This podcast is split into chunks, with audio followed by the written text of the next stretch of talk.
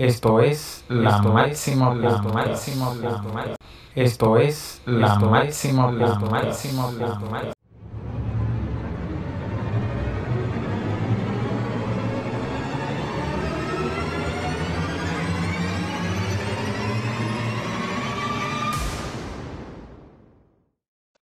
Bienvenidos amigos a esta segunda temporada de tu programa La Máxima Podcast y hoy trataremos el tema estrabismo y para eso hemos invitado a la oftalmóloga pediatra Gisela Ogando, un placer.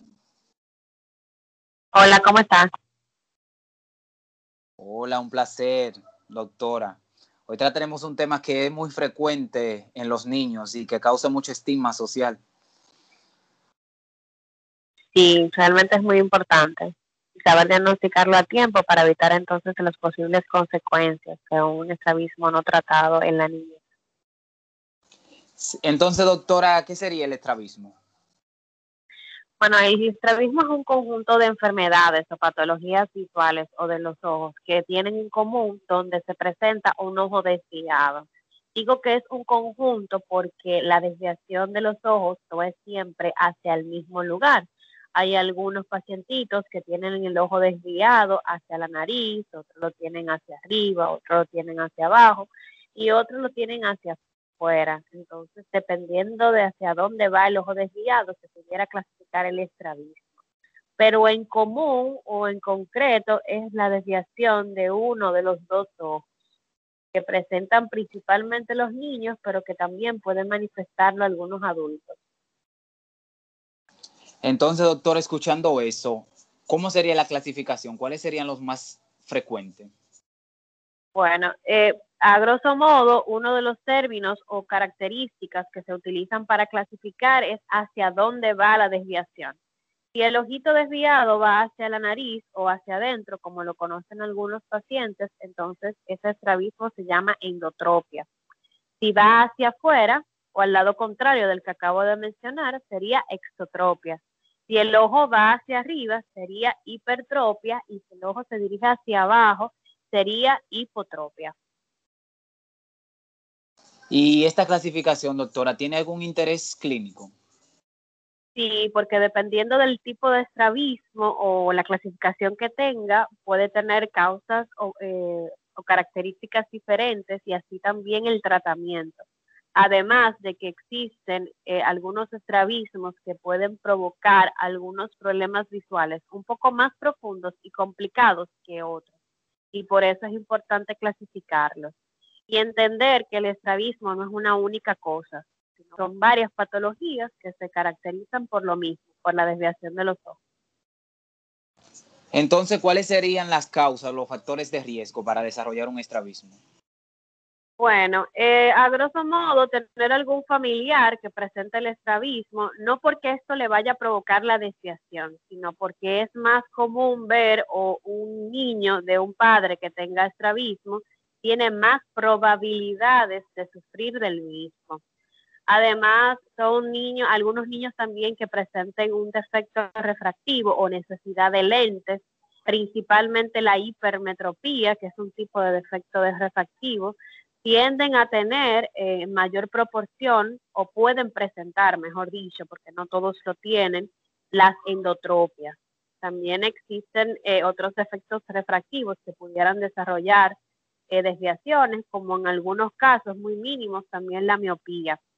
Eh, además, eh, en los adultos principalmente, cuando esto se manifiesta, es provocado porque se puede, se manifiesta una parálisis de los músculos extraoculares o los músculos que mueven los ojos. Entonces son pacientitos que algunas veces tienen una descompensación de una enfermedad de base, como es la presión alta, la azúcar alta, o pueden tener algún tipo de trombosis en el cerebro, que es cuando se tapona uno de los vasos sanguíneos del cerebro, que pueden afectar en los lugares donde están ubicados o nacen, mejor dicho, los nervios que pueden mover los ojitos. Entonces, esto va a producir una parálisis de ese músculo y se va a desviar ese ojo. Esa es una de las causas principales. Pero también hay otros estrabismos que están asociados a algunas otras alteraciones de los ojos o que pueden manifestarse con algunas otras parálisis. Y estos son los estrabismos que clasificamos como especiales, porque como tienen otras alteraciones visuales o pueden tener otras alteraciones en el cuerpo, entonces son síndromes o estrabismos especiales y en ellos debemos de mencionar el síndrome de Brown o el síndrome de Duane. Existen otros, pero son un poquito más raros de poder observar. Y como vemos, doctora, que el estrabismo es una enfermedad estigmatizante y que va a acompañar al niño ya en la vida adulta si no se arregla a tiempo. ¿Cuáles serían esos signos y esos síntomas que los padres pueden detectar para llevarlo a una consulta precoz o a tiempo al niño? Bueno, eh, hay algunos estrabismos que se manifiestan a más temprana edad. Por ejemplo, las endotropias, existe una que eh, se presenta en los primeros meses de vida hay que entender algo muy importante. Hay una idea de pensar que los recién nacidos eh, desvían los ojos normalmente y no es así. El punto es que el recién nacido es un, tiene un ojito que no ha desarrollado la visión, porque la visión comienza a desarrollarse después de que nace el niño a la exposición del medio. Entonces, eh, un niño recién nacido ve muy mal, pero a medida que se va exponiendo a todo el estímulo del medio, va desarrollando su visión. Y ahí está la importancia de que para poder eh, desenvolverse o poder observar de una manera adecuada el estímulo del nervio, del medio, perdón, debe de estar, eh, deben estar alineados los ojos. Eh, se entiende que a partir del tercer mes ya el niño comienza a ver un poco más claro y quizás en ese momento pudiéramos eh, evidenciar alguna desviación. En el caso de esos niños o en el caso específico de una endotropia, eh, va a estar hacia adentro. Y eso es lo que los padres deben de tener en cuenta. Eh, detectar ese tipo de desviaciones es un poquito más fácil que otro tipo de desviaciones que se pudieran manifestar porque estas tienden a ser más constantes los niños tienden a tener los dos ojitos hacia adentro. Hay algunos, hay uno de ellos que quizás se mantiene eh, menos desviado, pero de manera general están los dos. Entonces quizás eso es lo principal que pueden eh, evidenciar los padres con respecto a los estrabismos a temprana edad. Existen otros, como es la exotropia, que se presenta de manera intermitente, donde el padre evidencia que cuando el niño está cansado, está viendo ah, lejos o está viendo algún objeto lejano, como es la televisión, que está puesta en una pared de la habitación, también cuando está expuesto a luces, como por ejemplo la del sol, el niño se concentra viendo con un ojo, pero el otro ojo está desviado hacia afuera, pero no se presenta en todas las ocasiones y ya es un poquito más complicado quizás darse cuenta. Lo que recomendamos a los padres eh, que tengan alguna duda de si su hijo desvía o no es una evaluación temprana. De todas formas, de manera normal, un niño que ha nacido sin complicaciones, o sea, donde la madre no tuvo ningún inconveniente durante el embarazo y durante el parto, la cesárea, recomendamos que el niño se evalúe en los primeros seis meses de vida. Por el contrario hubo alguna eventualidad en una de esas dos eh, condiciones, tanto el embarazo como el parto de la cesárea, entonces debería de evaluarse inmediatamente se ha dado de alta para poder determinar si no existe ningún cambio en los ojos. Y esa justamente iba a ser mi pregunta ahora, que a qué edad era adecuado la primera consulta oftalmológica de los niños, pero gracias por responderla porque vemos que venimos de una sociedad o de una cultura donde los pacientes o los padres llevan a sus hijos a consulta solamente ya cuando tienen la enfermedad o cuando está crónica. Pero ¿cuál es, ¿cómo usted diagnostica, doctora, estrabismo? Bueno, para los niños que tienen endotropia o tienen desviaciones hacia arriba y hacia abajo, se hace un poquito más fácil evidenciarlo. Eh, para los niños que tienen endotropia provocado por eh, defectos refractivos, como es la hipermetropía, el padre se puede dar cuenta que cuando mira principalmente de cerca, el ojito se desvía y lo hace de manera inconstante. Entonces, al momento de que nos llevan los niños, que el padre sospecha o algún familiar, o es el pediatra que se da cuenta en la última evaluación que realizó, se percata de una desviación de los ojos. Entonces nosotros eh, evaluamos el niño, le pedimos que nos mire un objeto y ahí así vemos si los ojitos están alineados. Y al momento de la evaluación podemos verificar si existe o no una desviación de los ojos. ¿Y cuál sería el tratamiento, doctora, para el estrabismo? ¿Un tratamiento clínico y hay un tratamiento quirúrgico? Eh, bueno, primero tenemos que evidenciar si el niño necesita lentes o no. Regularmente los niños que necesitan lentes son niños un poquito más grandes, a partir del año y medio, dos años de edad, de manera general, pero no quiere decir que un niño menor de esa edad no pueda necesitar lentes para ayudarle a corregir el estado.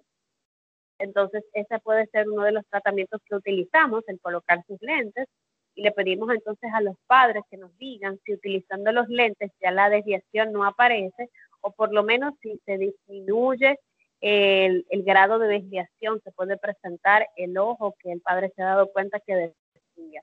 Otro tratamiento que también utilizamos es la cirugía donde eh, con ella tratamos de alinear los ojos y así evitamos las posibles consecuencias de un estrabismo no tratado a tiempo. ¿Y califican todos los niños, doctora, para el tratamiento quirúrgico? Eh, sí, la mayoría de los niños califican. ¿Qué pasa? Que existen algunas condiciones sistémicas que no podemos eh, operar a los niños. Son pocas, pero hay niños que quizás eh, tienen alguna contraindicación, eh, ya sea porque tienen alguna enfermedad de base que no les permite ser sometidos a una anestesia general, que es con la cual operamos a los niños eh, para poder hacer un mejor trabajo. El niño no va a cooperar para hacer, realizar una Entonces, doctora, ¿cuál sería el pronóstico del estrabismo? Lo importante para el estrabismo es poder diagnosticar a tiempo. Eh, hay algunos estrabismos que eh, ambliopizan más a los pacientes. El término ambliopía es lo que la gente conoce comúnmente como ojo vago, que es un ojo que no desarrolla visión. Hay muchas causas para la ambliopía, pero una de ellas es el estrabismo. Al no estar alineados los ojos, no se permite entonces eh, que ese ojo pueda observar eh, en el área de mayor visión que se encuentra en la parte de atrás del ojito, que sería la retina. Es un área central que si esa área no está alineada o mirando hacia el frente o mirando hacia un punto fijo, que el cual el, el, el ojito del niño determinará, entonces no desarrolla una visión adecuada. Y ese es el miedo principal que tenemos con los pacientes de estrabismo. Y quizás es lo que observan algunos pacientes adultos que no fueron tratados a tiempo. Regularmente, cuando tenemos esos pacientes adultos con esa condición, hay un ojo que ve más o menos bien, pero el ojo que se mantuvo en desviación no ve igual que el otro, tiene una visión disminuida y es lo que llamamos ambliopía. Entonces ese sería el pronóstico al cual le tememos el no tratarlos a tiempo para entonces no permitir que los dos ojos desarrollen la visión y que principalmente el niño adquiera binocularidad, que pueda ver con sus dos ojitos y tener la ventaja que es ver con los dos ojitos, que principalmente es poder apreciar la profundidad de las cosas, poder ver lo que le queda más cerca y poder apreciar lo que está más lejos, que solamente lo podemos apreciar si vemos bien con los dos ojos.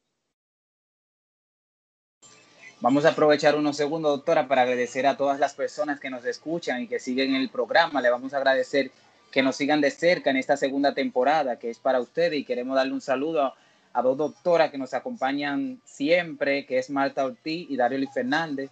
Doctora, ¿cuáles serían entonces las recomendaciones que usted le daría a los padres que tienen hijos con estrabismo? Importante es tratarlos a tiempo. Lo más importante, nosotros los doctores, los oftalmólogos pediatras y oftalmólogos necesitamos de la ayuda de los padres y del compromiso con la afinidad con el tratamiento. Es importante que si le mandamos pasar los ojos a los niños o si le mandamos a lentes en una primera instancia, necesitamos que ellos se comprometan y que se sientan partícipes de la salud visual de los niños importante también que tomen en cuenta su hijo debe de estar preparado para poder observar de una manera adecuada el mundo en el que han nacido. Para poder hacer eso deberían de tener sus ojos alineados. Y es una preocupación que me imagino que tienen muchos padres, pero quizás por eh, todos los compromisos que tienen diarios, quizás se les puede pasar. Pero nosotros necesitamos de ellos para poder tratar de manera adecuada a sus hijos y necesitamos que se comprometan con nosotros para que el tratamiento dé los mejores resultados. Doctora, le vamos a agradecer por habernos acompañado hoy. Le vamos a pedir que dé sus redes sociales y dónde labora para que las personas que nos escuchan eh, sepan más de usted. Bien, eh, yo estoy en Instagram. Eh, mi usuario es arroba doctora, perdón, dra.ggi Ogando. Mi nombre es Gisela Ogando, por eso es el usuario. Yo laboro tanto en Santo Domingo, en Fantino, Cotuí y también en San Pedro de Macorís. Me pueden contactar por mi Instagram y con mucho gusto le puedo dar específicamente los lugares donde trabajo. Muchas gracias y hasta otro episodio. Esto es la máxima, la máxima, la máxima.